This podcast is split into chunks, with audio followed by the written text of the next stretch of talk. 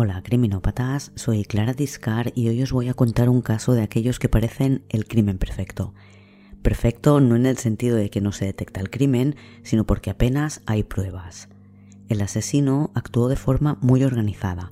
Parece que tomó muchas precauciones y tuvo mucha suerte de que un error de los criminalistas estropeara posibles evidencias contra él.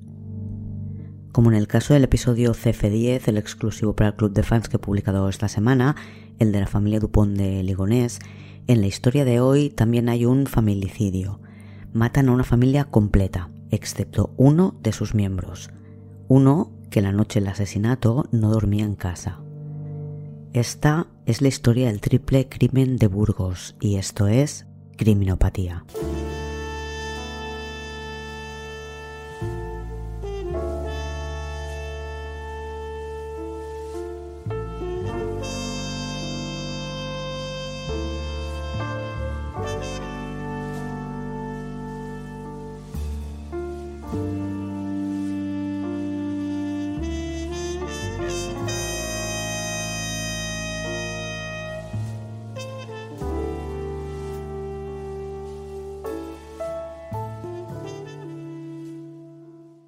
Es lunes 8 de junio de 2004. Hoy Salvador Barrio tiene que ir a recoger su nueva cosechadora, pero no llega y no avisa a nadie para anular la cita.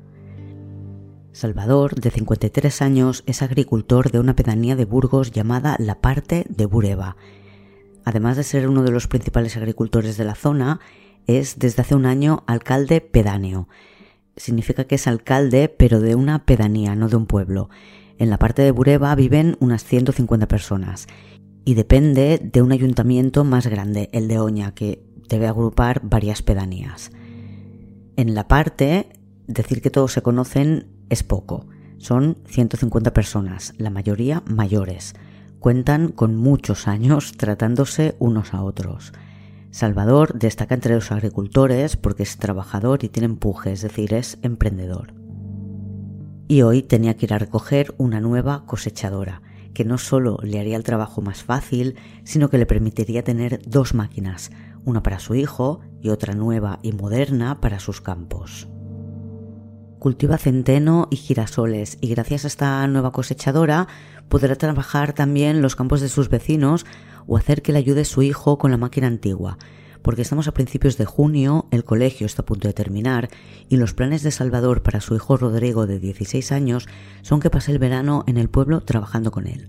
Su mujer, Julia, de 47 años, y su hijo pequeño, Álvaro, que tiene 12, se irán al pueblo de Julia, en Galicia.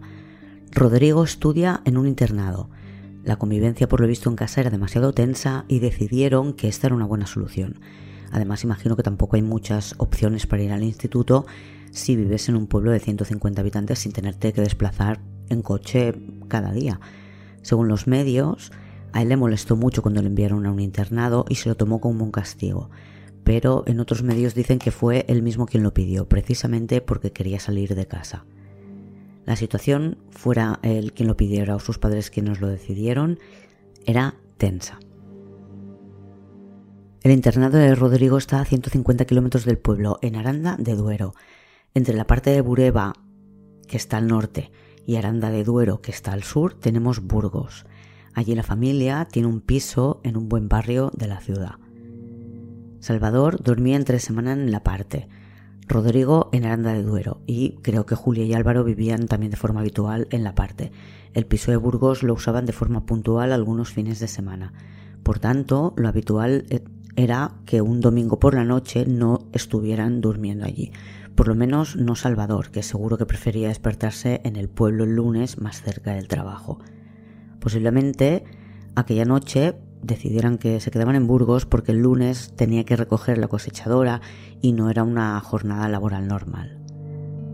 Y entonces este lunes en la parte han estado esperando a Salvador todo el día. Le han llamado pero no han conseguido hablar con él ni con su mujer y ya de madrugada, ya es día 9, preocupados por si les ha pasado algo, los tíos de Salvador van a su piso de Burgos. Domitila y Pepe son los tíos de Salvador. También tienen un piso en Burgos, como Salvador y Julia. También viven en la parte, pero pasan algunos días en la ciudad. Los pisos están en la calle Jesús María Ordoño, número 14. El de Domitila en la cuarta planta y el de Salvador en la quinta. Son vecinos y tienen un piso uno justo encima del otro. Domitila y Pepe tienen un hijo que es médico. Le avisan de lo que ha pasado, le dicen que están preocupados y se reúnen con él en su piso de Burgos y suben para ver si encuentran a la familia Barrio en su casa. Llaman a la puerta, pero no les abren, y teniendo claro que tampoco están en la parte, usan sus llaves para entrar en la vivienda. Y lo que encuentran es una de las escenas más sangrientas que han visto, no ellos, que obviamente no habrán visto ninguna, sino los investigadores, policías y forenses que acuden a la escena tras su aviso. El piso está distribuido a lo largo de un pasillo. La primera puerta que encuentras, junto a la entrada, a la izquierda, es la cocina. Al otro lado del pasillo, con la puerta un poco más hacia el interior de la vivienda del pasillo, está el comedor, a la derecha. Al lado de esta puerta del comedor está la habitación de Álvaro. Y ya estamos al final del pasillo. Ahí hay un baño y frente a la puerta de la habitación de Álvaro, la de sus padres. Entre la habitación de los padres y la cocina hay un aseo y la habitación de Rodrigo, que es la más pequeña de todas. De hecho, Álvaro tiene la más grande, más que la de sus padres. En el pasillo hay mucha sangre. Al final, frente a las últimas puertas, está Álvaro, boca abajo. En la cocina está Salvador, parte de su cuerpo está bajo la mesa de la cocina, y en la habitación de matrimonio está Julia, la madre, caída en el suelo junto a la cama. En el programa Expediente Abierto le hacen una entrevista al forense Joaquín González, que es quien acude al levantamiento de los cadáveres. No puede olvidar la escena. Lo recuerda como algo terrible, por mucho que estén acostumbrados, por mucho que su trabajo sea ir a lugares donde alguien ha muerto, que son accidentes, muertes naturales, hasta crímenes quizás, pero no tan sangrientos como este y desde luego no con niños, y en este caso era una familia entera. Y en la escena observan varias cosas. La puerta no tenía la cerradura forzada, por tanto creen que el asesino o tenía llaves o llamó para que le abrieran la puerta y se la abrieron. Creen que por los rastros de sangre el primero al que atacó fue Salvador. Fue a buscarlo a la cama o fue quien le abrió la puerta. La lucha empezó en el pasillo y terminó en la cocina. Salvador presenta algún golpe dado con lo que parece una barra de hierro, pero murió a causa de heridas producidas por un cuchillo, uno con doble filo. En su cuerpo tiene 50 cuchilladas, una de ellas degollándole. Eso fue lo que le produjo el desangramiento final. El forense comenta que una vez ya estaba en el suelo, que ya cayó pues boca abajo, Salvador recibió una docena de puñaladas en la zona lumbar, que era absolutamente innecesario, de propina, dice quien examinó los cuerpos. Creen que la siguiente fue la madre, Julia, que tuvo que estar oyendo los ruidos provenientes de la pelea de Salvador con su atacante. Tenía por fuerza que ser un hombre corpulento y fuerte. Salvador no se lo puso fácil, tiene bastantes heridas de las que se consideran defensivas. Lamentablemente, cuando se dieron cuenta de esto, los criminalistas pusieron una bolsa de plástico en las manos de Salvador con la intención, precisamente, de preservar los restos de ADN del agresor que pudiera tener bajo sus uñas. Pero el plástico no transpira y los cuerpos, aunque estén muertos, sí. Lo que va a ocurrir es que se van a pudrir y no van a poder obtener nada. Julia estuvo, creen, en su habitación todo el rato, mientras duró el ataque. No llamó por teléfono, no intentó abrir una ventana y gritar pidiendo ayuda. Dicen que probablemente estaba en estado de shock. Nunca sabes cómo vas a reaccionar. Su agresor le empezó a atacar en la cama. Ella también intentó escaparse, pero no tenía tanta fuerza como su marido y no fue tan difícil para su agresor reducirla. Su muerte se produjo más rápido y con menos heridas porque tenía un problema coronario y tomaba una medicación anticoagulante. Julia recibió 17 puñaladas y también un corte profundo en la garganta y parece ser que con ella no hubo ese ensañamiento final que había habido con Salvador. Por último, el asesino de la familia Barrio se va a por Álvaro, el hijo de 12 años que, aterrorizado, se ha encerrado con pestillo dentro de su habitación y se ha metido debajo de la cama. Como las pelis de miedo más terroríficas, Álvaro, desde su escondite, escucha cómo atacan a su madre y cómo después su asesino intenta abrir la puerta de su habitación. Como no puede, le pega una patada y revienta el pestillo y la cerradura. El polvo de debajo de la cama muestra a los investigadores horas más tarde cómo hay lugares donde se ha borrado porque alguien arrastró al niño que se escondía allí debajo hasta el pasillo. Le empieza a apuñalar debajo de la cama, le saca a y en el suelo, frente a la habitación de sus padres, no muy lejos donde está el cuerpo de su madre, a quien posiblemente puede ver, Álvaro también muere desangrado. Su asesino se ensaña con él. Tiene contusiones en la cabeza, recibe 37 puñaladas y también un corte en el cuello. Lo curioso para la policía, lo primero que les ha llamado la atención es que en la escalera, por fuera de la vivienda, no hay ni una gota de sangre. Al abrir la puerta lo definen como un baño de sangre, pero de ahí para afuera, nada, todo limpio. Creen que el asesino se ha cambiado de ropa en la vivienda porque dentro sí que ha dejado huellas ensangrentadas. Las hay en el suelo del pasillo, en el de la cocina y en la puerta de la habitación de Álvaro. No encuentran huellas dactilares en la casa, por lo que creen que el asesino ha usado guantes. Y tienen bastante claro que no ha encendido las luces para moverse por la vivienda, por lo que creen que podría conocerla bastante bien. Parece ser que tiene que ser alguien del entorno de las víctimas. Fuera de la vivienda, analizando la escalera a fondo, encuentran huellas del mismo calzado que ha dejado marcas ensangrentadas en el piso. No tienen sangre, por lo que están seguros de que el asesino las dejó antes de entrar en la vivienda y cometer el crimen. Estas huellas suben las escaleras y van hasta la azotea. En la azotea, junto a una de estas huellas, encuentran una colilla de Chesterfield y la recogen como prueba. Creen que es posible que el agresor haya intentado entrar en la vivienda desde la azotea. Otra teoría es que quizás se escondió allí para esperar el momento del ataque o que había ido antes a dejar lo que pudiera necesitar. La explicación sobre por qué hay huellas en la azotea va cambiando en función de cuál es su teoría o su sospechoso. En un primer momento se hace cargo de esta investigación la Policía Judicial de Burgos y empiezan analizando la vida de Salvador para ver si tenía enemigos. Descubren rápidamente que era un hombre a quien las cosas económicamente le iban bien.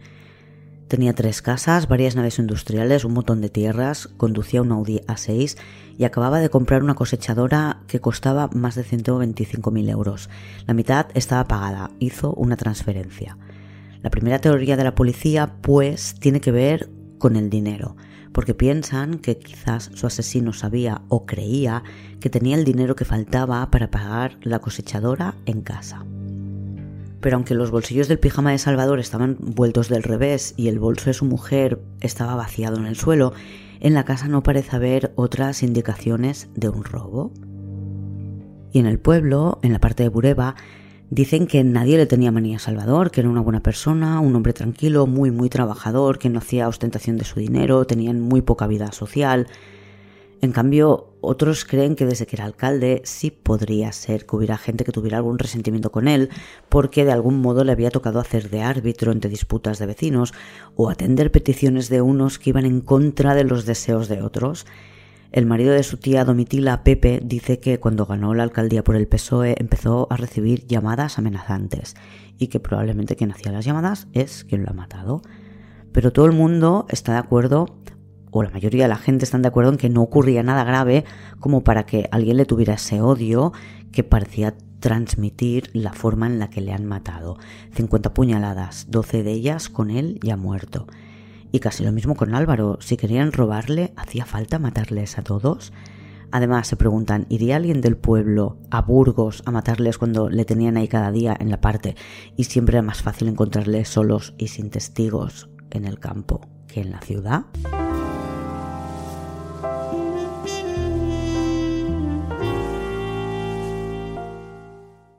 A Rodrigo se lo dicen al día siguiente. Está en un internado. Salvador llevó a su hijo el domingo por la tarde, sobre las 7, a la estación de autobuses para que se fuera para su colegio. Y la policía va a buscarle a Aranda y lo llevan con su familia el martes. Cuando se entera de que sus padres y su hermano han sido asesinados, le da un puñetazo a una pared. Después tiene un ataque de ansiedad y acaban llamando a una ambulancia. Tiene 16 años. Los investigadores tienen que conseguir ubicar la hora de la muerte. La autopsia creo que da una franja horaria más amplia de lo que les gustaría a los investigadores. Pero entre los vecinos no encuentran a nadie que escuchara nada. Los del piso de abajo, que son sus tíos Domitila y Pepe, no estaban. Y los del piso al lado son un matrimonio muy mayor, que son sordos y no escucharon nada. Por lo menos es lo que contaban a los periodistas y lo que en la prensa se publicaba. Quizás apareció más tarde o es una información que se guardaban, pero según Nacho Abad sí hubo alguien que escuchó los gritos aquella noche. Concretamente una mujer que gritaba auxilio, auxilio y déjame. La testigo miró el reloj y vio que eran las 5 y 37 de la madrugada. Por tanto, y es algo que encaja con el resultado de la autopsia, pueden situar la hora de la muerte entre las 5 y las 6 de la mañana. Y como creen que el asesino se cambió de ropa, pues buscan en las papeleras, contenedores, alcantarillas, hasta en el vertedero municipal, pero no encuentran ropa ni zapatillas deportivas ensangrentadas, nada que les pueda llevar a quien ha hecho esto. Lo único que tienen es la huella de una deportiva que pueden identificar como una Dunlop de un modelo en concreto y por la medida que tiene la huella creen que la talla está entre un número 42 y un 44 por eso están convencidos de que buscan a un hombre con cierta altura. Quien mejor conocía la familia y sabía lo que se hablaba en su casa es el hijo, por lo que la policía interroga a Rodrigo para ver si puede ayudarles a identificar al asesino. De hecho, hasta pinchan su teléfono, pensando que quizás, si el asesino es conocido, podría ser alguien que le llamara y le podrían encontrar por ahí, quizás alguien haciendo más preguntas de la cuenta pero todas sus conversaciones son irrelevantes para la investigación. Rodrigo dice que si tiene que ser alguien del entorno, quizás es el primo de su padre, el médico, porque es médico y también conduce una 6. Rodrigo dice que le ha hecho más de una vez a su padre comentarios tipo de míranos, tú sin estudios y, y conduciendo el mismo coche que yo, ¿no? Que soy médico. La policía le investiga, pero lo descarta y una vez realizadas las autopsias se ofician los funerales por las víctimas. A Julia y Álvaro les entierran en la aldea gallega de ella, Queirugás, y a Salvador le entierran en la parte de Bureba. Durante el funeral de Salvador, un tractor en un campo colindante al cementerio interrumpe constantemente al cura cuando habla. Y al día siguiente, el panteón de la familia Barrio amanece con pintadas hechas en rojo. Cabrón, hijo puta, cabrón. Los investigadores creen que quien ha hecho las pintadas puede tener algo que ver con la muerte de la familia Barrio, así que hacen pruebas grafológicas de todo el pueblo. Y el resultado dicen que es concluyente, es un vecino llamado Ángel Ruiz, alias Angelito. Ángel es lo que llaman el loco del pueblo. Creo que en todos los pueblos hay uno de estos. De hecho es pensionista, tiene una incapacitación por una enfermedad mental paranoide, o sea, es lo que vulgarmente oficialmente es lo que vulgarmente se llamaría un loco. Spoiler, en realidad parece que no es así, no tiene una enfermedad mental, pero ese es su diagnóstico y cobra una pensión desde el 90. Es un personaje que ha tenido problemas con todo el mundo, es violento y rencoroso, pero la mayoría de vecinos coincide en que no puede ser el asesino por varias razones, no tiene ni idea de dónde viven los barrios en Burgos, no tiene carne de conducir y sería más fácil para él matar a Salvador en el pueblo que tener que ir a la ciudad. Pero en principio no se ha metido en líos suficientemente violentos con personas como para que nadie piense que, ha podido cometer esta atrocidad. Pero sí fue él quien fastidió el entierro con el tractor y quien hizo las pintadas. Explica que estaba enfadado porque habían cortado una rama del olivo que plantó un antepasado suyo en el cementerio porque invadía el panteón familiar de los barrios. Entonces alguien de los barrios había cortado la rama, él se enfadó y pintó en, en el panteón después del funeral. Con Angelito descartado, Rodrigo sigue pensando quién puede ser el asesino y entonces dice que quizás es alguien de su entorno uno de los curas de su internado, señala el jefe de estudios, o su amigo Nacho. Desconozco los motivos que podía tener el hermano Avinio, que es el jefe de estudios, pero de Nacho dice que le da miedo porque desde que pasaron unas vacaciones juntos en Queirugas y que Rodrigo temió por su vida, tanto que tuvo que llamar a la policía un día a las 7.55 de la mañana porque su amigo le miraba con ojos de asesino, pues desde entonces le tiene miedo a Nacho. No sé si la policía llega a comprobar si esa llamada existió, pero los investiga a ambos. Además, Rodrigo dice que para que cualquiera de los dos, tanto el hermano Avinio como Nacho, pudiera haberse ido sin que nadie le vieran, no habría sido nada complicado. Era muy fácil, decía, salir del internado sin que les vieran, coger las llaves de uno de los cuatro coches que había en el centro y conducir hasta Burgos para volver antes del desayuno. Yo creo que los investigadores no analizan a fondo ninguno de esos cuatro vehículos, pero no hay información al respecto. Al final, todos los sospechosos van quedando descartados y en la escena, aparte de la huella ensangrentada, no han encontrado nada incriminatorio, por lo que pasan los días sin que haya detenciones. Rodrigo se va a vivir a Galicia con una de las hermanas de su madre, Remedios. Ella será su tutora legal y su tío Benito su tutor patrimonial. Vive también una temporada en casa de su tía Conchita. Entre todos intentan acogerle lo mejor posible, ayudarle a que salga adelante y lo hacen a pesar de que tienen miedo porque creen que si la familia era un objetivo de un asesino, podrían querer también matar a Rodrigo y de rebote matar a la familia con la que viviera. El 12 de junio de 2007, tres años después del crimen, detienen por primera vez a un sospechoso. Es Rodrigo Barrio, que ya tiene 19 años. Le detienen en casa de su tía con la que vive. Toda la familia alucina, nadie entiende nada, no se lo esperan en absoluto. ¿Rodrigo? Los investigadores creen que sí, Rodrigo, creen que mató a su familia movido por el odio porque tenía celos enfermizos de su hermano el príncipe destronado, dicen. Estaba enfadado por haberle enviado a un internado y no quería de ningún modo pasarse el verano trabajando en el campo, que era otro castigo para él. No tienen pruebas concluyentes, solo indicios. La zapatilla de un lob, aunque no la encontraron, ni hay prueba de que Rodrigo tuviera un par como el que deja la huella en la escena del crimen pero sí que es cierto que la talla podría coincidir con la que usa Rodrigo, que es un 44-45. En ese momento creen que la huella era de un 42 a 44, un 43 de media, digamos. Por otro lado, Rodrigo dijo que él no tenía llaves de casa de sus padres, lo que le habría evitado entrar usándolas, aunque ellos podrían haberle abierto la puerta pero la policía sabe ahora que Rodrigo sí tenía llaves. Lo saben porque su prima declara que ha entrado en casa de los barrios de madrugada después de una verbena con Rodrigo que llevaba llaves. Y por otro lado están convencidos de que ha estado entrando en el piso de Burgos la escena del crimen después de que ocurriera. En una inspección de la vivienda vieron un paquete de tabaco debajo del bidet y creyeron que era de Rodrigo que lo escondía allí para que no le pillara su madre. A mí me parece un mal lugar porque estoy segura de que su madre también limpiaba ahí detrás. Pero bueno, el caso es que había un paquete de Chesterfield, que creen que es la marca que fumaba Rodrigo. Y en la azotea recogieron una colilla de Chesterfield, pero al cabo de unos días, cuando la UDEP se hace cargo del caso y retoman la investigación desde el principio, vuelven a subir a la azotea y recogen todas las colillas que encuentran. Hay tres marcas, Lucky, Malboro y Chesterfield. Desconozco qué decía el ADN de la primera colilla que recogieron la que estaba cerca de la huella. Pero de estas últimas que recogen del segundo lote les sorprenden mucho los resultados. Hay una serie de colillas que no tienen ADN y son todas las de la marca Chesterfield. Sin embargo, de las otras dos marcas sí hay colillas, todas tienen ADN. Y es de unos trabajadores que realizaron una reparación en la azotea unos días antes del crimen. Por tanto, estas colillas sin ADN se tienen que haber producido de dos formas. O se han fumado con una boquilla que evite que quede ADN de los dedos o de la, de la boca en el cigarrillo, o las han dejado consumir sin fumar. No, no saben cómo ha podido ocurrir.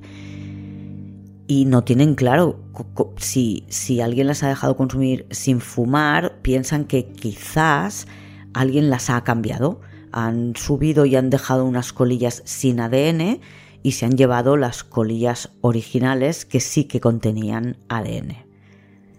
Parece una teoría un poco loca, ¿no? Pensar que alguien ha cambiado unas colillas que tenían ADN por unas colillas que no tienen ADN, ¿por qué no llevárselas sin más?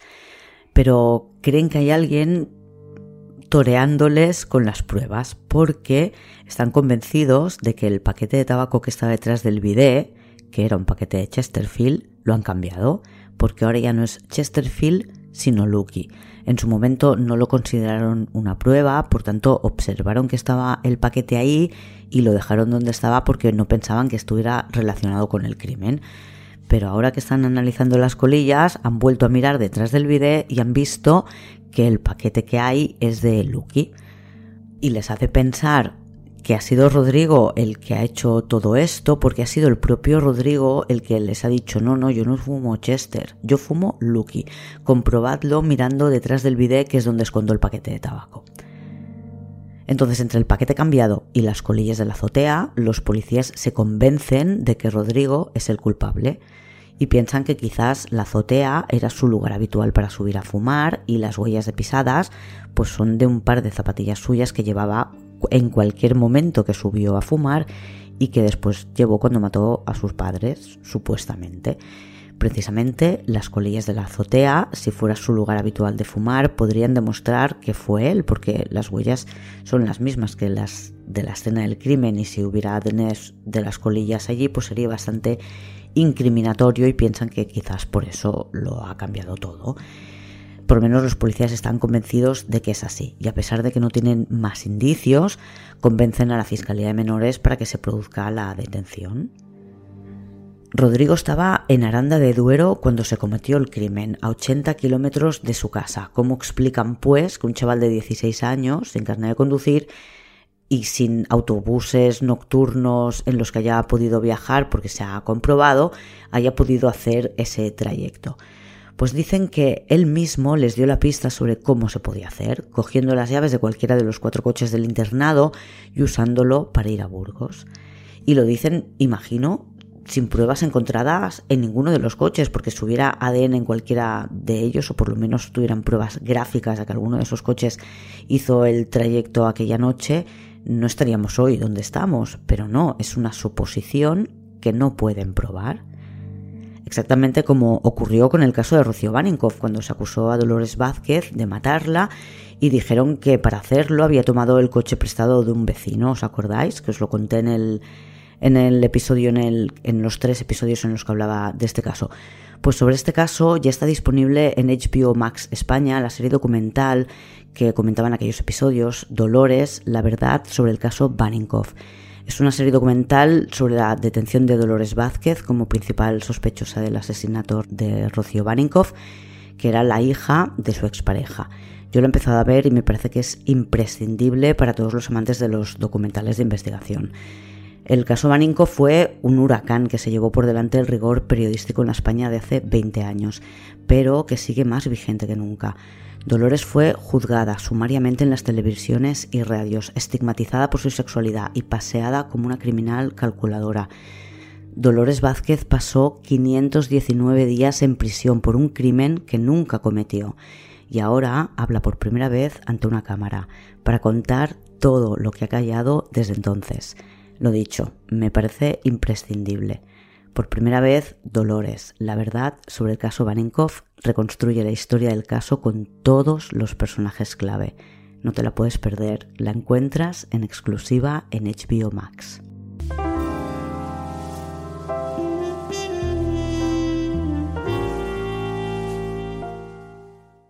Rodrigo, cuando le detienen, avisa al abogado de la familia, Adolfo Taboada, que tiene un conflicto de intereses.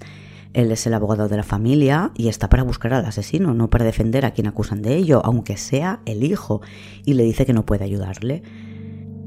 Y en el momento de la detención de Rodrigo hacen también una revisión de la casa y encuentran varias cosas que resultan de interés para los investigadores. Es la casa en la que él ha estado viviendo los últimos tres años. Encuentran un par de llaves del coche de su padre, por lo menos en ese momento encuentran seguro la llave de repuesto de ese coche encuentran una serie de dibujos hechos por Rodrigo en los que hay personajes degollados, guillotinados, ahorcados. Y, importante, encuentran el anillo de la comunión de Rodrigo, que siempre llevaba a su madre colgado de una cadena al cuello. Julia tenía marcas como si le hubieran arrancado una cadena. Los investigadores creen que esa es la que llevaba siempre, la del anillo de su hijo, y este anillo está en la caja fuerte donde Rodrigo guarda sus cosas en su casa de Galicia y aunque ha crecido y ya calza un 47, buscan en el pueblo de sus padres, en la parte de Bureba, para ver qué zapatos tenía en el momento en que todavía vivía allí con ellos y no encuentran ninguno que no sea talla 44 o 45. A Rodrigo le tienen detenido en un centro de menores hasta que llega el momento en que por ley tienen que decidir si le acusan formalmente y se procede a la instrucción para el juicio oral, o le dejan en libertad porque no hay suficiente como para llevarle a juicio. Y la juez de menores, Blanca Subiñas, decide dejarle en libertad porque cree que lo que le han presentado los investigadores no son indicios, sino hipótesis. Aunque la huella encontrara fuera de la misma talla que él usa, que parece que no, porque piensan que es un 42, 43 y él gasta un 44, 45, no sería una prueba contra él. Tampoco les permite deducir que ha sido él el hecho de que tuviera llaves de casa. Y en los informes psicológicos que le han hecho no se menciona nada sobre una posible personalidad psicopática, ni celos patológicos, ni nada de nada. Así que con lo que tienen no pueden llevarle a juicio porque no se descarta que no pudiera haber sido otra persona. Y lo que al principio les parecía imposible imaginar, aparte de su familia, les empieza a parecer plausible. Rodrigo ha tenido, dicen, comportamientos extraños y creen que en alguna ocasión les ha pedido que mintieran sobre, por ejemplo, que calzaban un 47. Lo explica una de sus tías en el programa Expediente Abierto. Y de repente, aquellos que más cercanos han estado con el chico durante estos tres años se convencen, porque les convence a la policía, claro, de que les presenta sus indicios y tal, y ellos creen que su sobrino es el responsable de la muerte de sus padres y su hermano. Y ahí empiezan las tensiones, no solo con el chico, sino también con el resto de la familia. De seis hermanos de la madre, cuatro creen que Rodrigo es el culpable y dos creen que no. La familia del padre permanece al lado del chico, no dudan de él. Rodrigo se marcha al pueblo de su madre, donde viven sus tíos, y se pone a trabajar las tierras que heredó de sus padres junto a su tío Félix. Y cada vez que va al pueblo a visitar la casa de sus padres para controlar que esté bien y quitar las malas hierbas del jardín, pues tiene encontronazos con sus tíos. Les denuncia por amenazas, pero en un primer momento no estiman la denuncia por falta de pruebas así que la siguiente vez que va se prepara con una cámara para grabarles en vídeo mientras le llaman asesino a gritos. Y esta vez estamos ya en 2010, aceptan la denuncia y el vídeo como prueba, pero finalmente en el juicio se considera que lo que está grabado es un momento de tensión comprensible y que no llega a la categoría de amenazas. En 2010 se archiva el caso contra Rodrigo Barrio por el asesinato de sus padres y la jueza declara el sobreseimiento provisional de la causa. Y no habrá novedades importantes en este caso hasta junio de 2014, cuando los investigadores empiezan a interrogar a un vecino de la parte de Bureba en relación a los crímenes de la familia Barrio. Es alguien que ya está en la cárcel por haber matado a alguien y es alguien a quien ya habían investigado. Angelito, Ángel Ruiz, el que realizó las pintadas en el Panteón de los Barrios la noche que enterraron a Salvador. Fue el 25 de agosto de 2011. Atropelló a una señora de 85 años, Rosalía Martínez Gandía. Ángel Ruiz, que tiene 46 años cuando mata a Rosalía, por lo visto había tenido una discusión con el hijo de la mujer. Ángel había pasado con su tractor sobre el campo sembrado de girasoles y el hijo de esta mujer le había pedido que usara el camino en lugar de pisar su campo. Como Ángel no le hacía caso el hijo de Rosaldía, fue a hablar con la madre de Ángel. Y al llegar Angelito a casa y decirle a su madre que había ido este hombre a quejarse de él, él salió de la casa muy enfadado, fue directo a casa de Rosalía, entró sin llamar a la puerta, fue hasta la cocina donde se la encontró y les dijo que él no tenía nada que perder y ellos tenían todo que perder. Y después ella aparece muerta, atropellada, y tienen claro que ha sido un atropello voluntario porque el coche que la ha atropellado ha atravesado de un lado a otro de la calle para poder alcanzarla. No hay testigos, tienen las trazadas de las ruedas y este tipo de cosas. Y en la escena encuentran un trozo del foco del vehículo que identifican como un Peugeot, pero no encuentran el coche.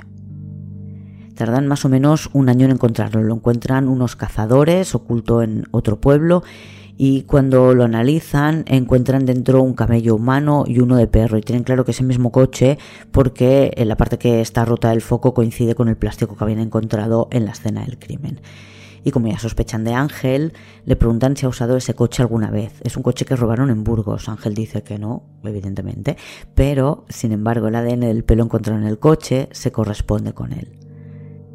En febrero de 2014 le condenan a 18 años de cárcel por la muerte de Rosalía. La Guardia Civil, que es quien se encarga de estos crímenes ocurridos en la parte de Bureba, cree que Ángel también es responsable de la desaparición y muerte de un chico búlgaro de 25 años. Aparentemente Ángel le habría contratado en 2012 para que matara a un, a un, tío suyo de Bilbao que no tenía familia y que le proporcionaría una buena herencia. Le dice al búlgaro que él no puede hacerlo porque le están investigando por lo de la muerte de la señora Rosalía y lo tienen muy controlado. Así que le paga como adelanto al chico que se llama Shibil 5.000 euros para que mate a su tío. Por lo visto, el chico no cumple y se marcha con el dinero a su país donde compra un BMW. Después regresa con el coche nuevo con la intención de venderlo por más de lo que le ha costado. Shibil desaparece el 17 de febrero de 2013. Su coche aparece quemado después y de él no se sabe nunca nada más y la Guardia Civil parece que cree que tiene que estar muerto y que lo ha matado Angelito, porque según el periódico El Español, eh, bueno, lo tratan de asesino en serie y hablan como si estuviera condenado por todos los crímenes. Eh, aparentemente él mismo lo confesó a la Guardia Civil y les dijo que les iba a llevar donde estaba el cadáver, pero una vez le subieron al coche no dio nunca más información y no se le ha juzgado por, por este caso. Pero teniendo en cuenta el historial de este hombre y las pintadas que hizo después del entierro, empiezan a considerar que podía ser el culpable del asesinato de la familia Barrio. Los investigadores son distintos, pero la Guardia Civil, que es la que ha llevado el caso de Rosalía, cuando entra en casa de Ángel Ruiz, encuentran cosas que les parecen interesantes para los crímenes de la familia Barrio y pasan la información a la UDEF. En su casa y en su tractor, imagino que uno en cada parte encuentran dos recortes de un periódico de Castilla y León de los días del asesinato y del día después, en, en el que comentan el crimen y las pintadas del funeral. Por tanto, son dos piezas en las que se habla de él y las tiene guardadas. Por otro lado, encuentran una zapatilla Dunlop en su casa talla 43. Es un modelo distinto al que hace la huella en la escena del crimen, pero ya tienen algo, saben que le gustan las zapatillas Dunlop y que calza un 43. En su casa encuentran también 100 juegos de llaves que resultan ser de vecinos del pueblo. Los han ido robando a lo largo del tiempo, imagino. Y entre estos juegos de llaves no están los de la casa de Burgos o los de la casa de la parte de Bureba de la familia Barrio, pero sí están las de la oficina del alcalde. Y recordemos que el alcalde pues era Salvador Barrio en, cuando murió. Además, Ángel tiene ovejas y está acostumbrado al sacrificio de animales, cosa que le daría soltura a hacer cortes en el cuello. Y por otra parte, aunque en su momento se publicó que tenía coartada para la noche del crimen, no la tiene porque vivía con sus padres y su padre en aquel momento estaba hospitalizado y su madre estaba con el padre, por lo que Angelito estaba solo en casa. Y otro de los indicios que tienen contra él es que cuando le detuvieron llevaba varias capas de ropa. Creen que quizás es lo mismo que hizo para poderse cambiar después del crimen en casa de los barrios. Y encuentran cuchillos de caza en su casa, de esos que llevan un tope en el mango para poder apuñalar sin cortarte las manos. Son de doble filo y creen que son del mismo tipo que el que usaron para matar a los barrios y suman ahora un indicio que creo que tenían de cuando le habían detenido por el tema de las pintadas. La Policía Nacional había investigado en su casa y habían encontrado unos guantes de labranza que tenían un bordado o, una inscripción en plástico o algo así con un reborde, entiendo, que ponía CE de Comunidad Europea. Y parece ser que en la sangre que había en la cama de matrimonio, en las sábanas, había una huella similar al signo este de la comunidad europea. Pero cuando se comprobaron a fondo vieron que las de la cama eran más grandes por 5 milímetros.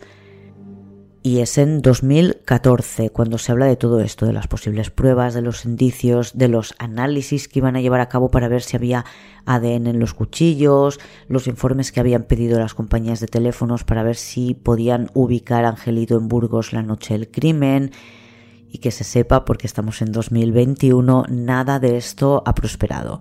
Tampoco creo que prosperó la acusación por desaparición del joven búlgaro. En 2017 hay un cambio de equipo en los investigadores.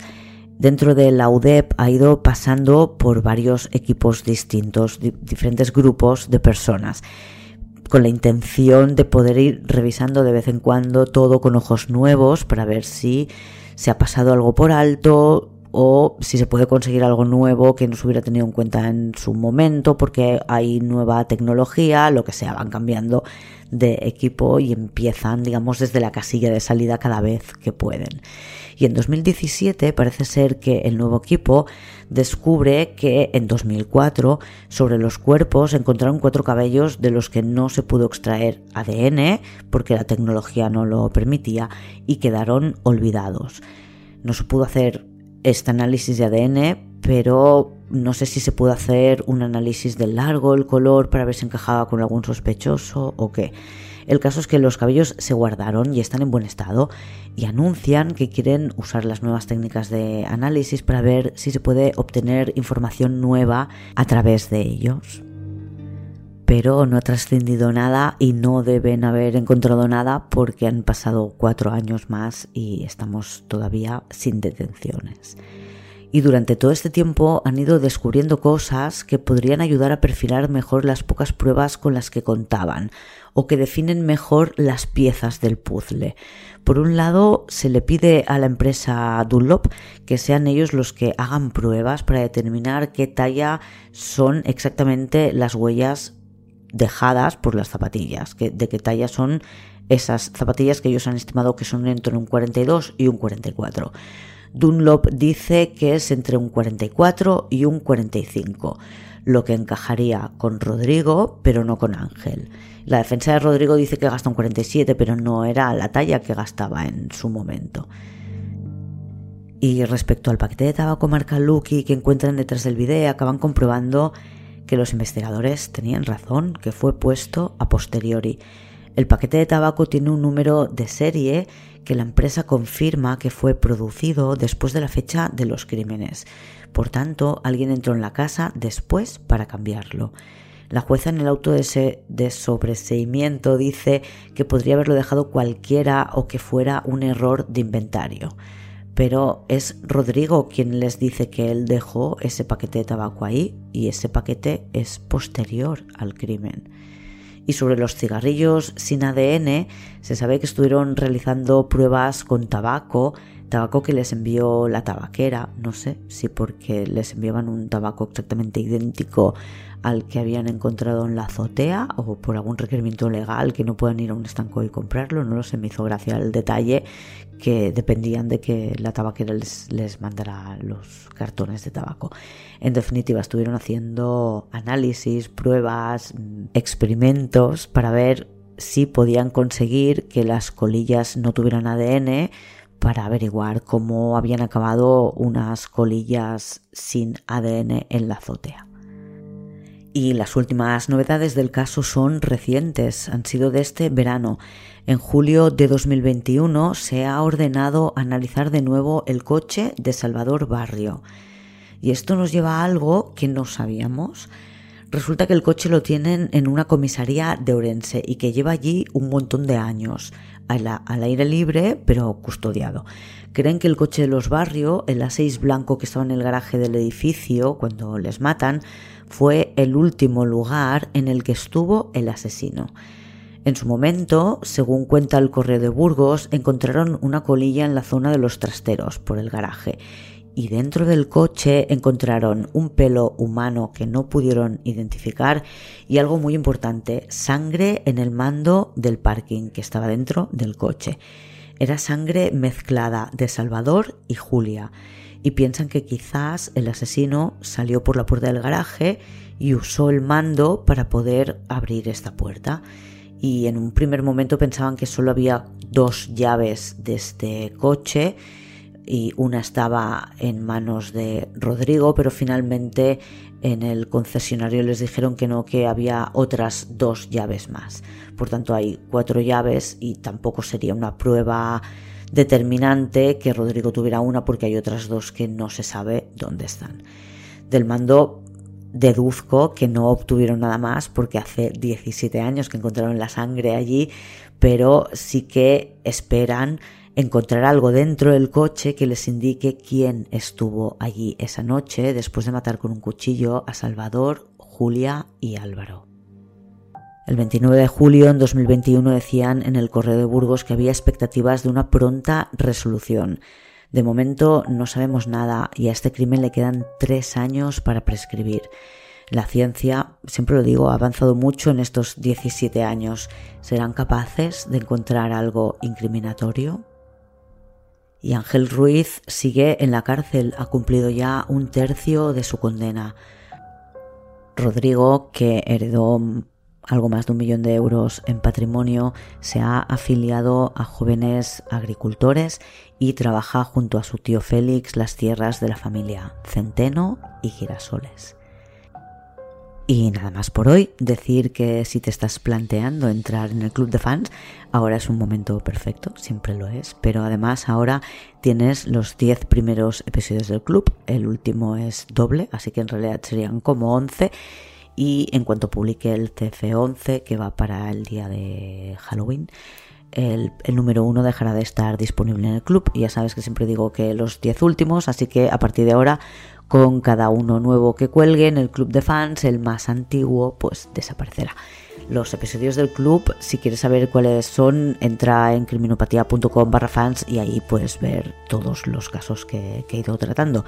Y si eres un oyente de mi futuro, dentro de unos meses, los que episodios que han ido desapareciendo del feed del club de fans podréis encontrarlos en packs de 5 disponibles también en criminopatía.com barra fans.